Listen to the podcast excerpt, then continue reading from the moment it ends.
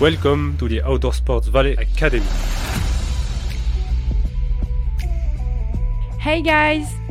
We will talk about the OSV Academy. Ready? Set? Let's go! Hey Jam, I'm Jules Michaud, I'm 21 and I'm from La Clusaz. I'm a student in the Marketing and Communication Bachelor at OSV Academy. Hello, Jules. Hi Gerald. Jules, you are telling me that you are about to graduate from this professional degree in marketing and communication of outdoor sports. Tell me what happened after this type of degree? So there are many possibilities after the bachelor. You can go in various directions depending on your wishes. Each way is different and unique. First option is to enter in the outdoor business, thanks to the six months internship that we will do from next week, and thanks to the network that we were able to make during the year, we will have the opportunity to enter in the outdoor market more easily.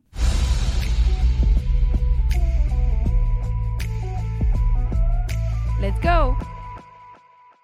Hello Jam, I'm Pauline Roll, I'm 21, I'm from Saint-Jean-de-Maurienne and I'm also a student in the Marketing and Communication Bachelor at the OSV Academy. So the second option is to become uh, an entrepreneur. You can decide to start your own agency in the outdoor environment. It can be a marketing communication agency, press or travel agency.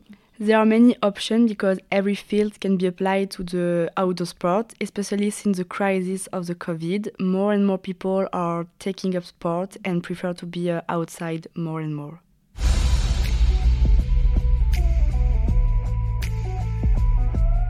Let's go! Hello Jam, I'm Sarah Sanson, I'm 21 and I'm from Brittany and I am also a student at the OSV Academy. And uh, the last option that you have is to enter a master degree for another two years of study. You can do a master in a work study program if you want a more professionalized way to learn because you have most of your time in a company, or you can do a classic master with an initial training. And then after OMC, you can attend a master in marketing, communication, or even also in digital. There is many possibilities. That, that's what I like, Sarah, because there is a lot of possibility, and this is quite interesting. But finally, in, in terms of uh, in a personal point of view standpoint, what has this brought to you, Julie? Could you share? Yeah.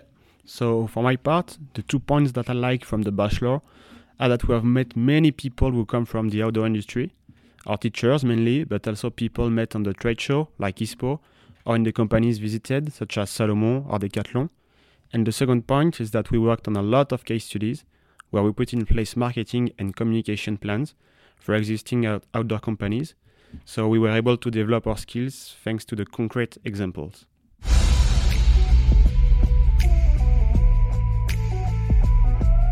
Let's go!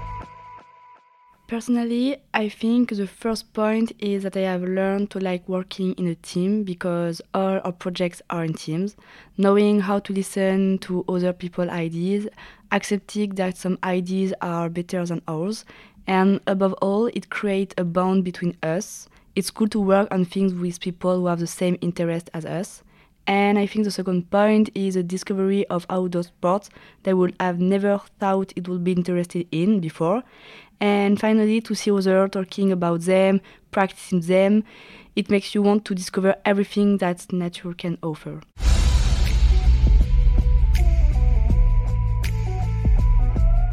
Let's go!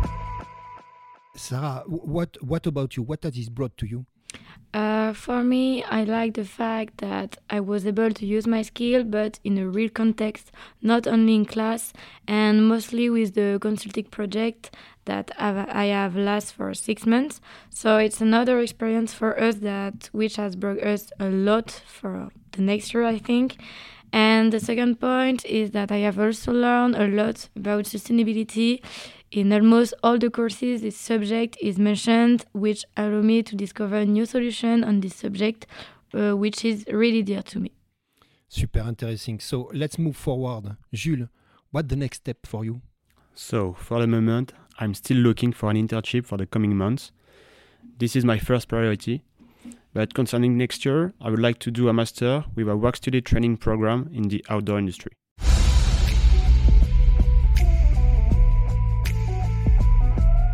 Let's go! Pauline, what about you? Tell me.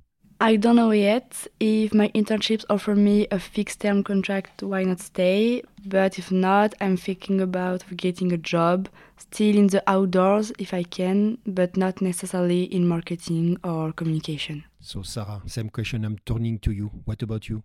Uh, I know that I am not going to continue my studies, uh, but I want to continue by working in the outdoor field. It remains to be seen, uh, like Pauline, if there is any further opportunity after my internship, if it goes well. Or maybe why not go off and discover the world for a while before concentrating 100% on this outdoor industry.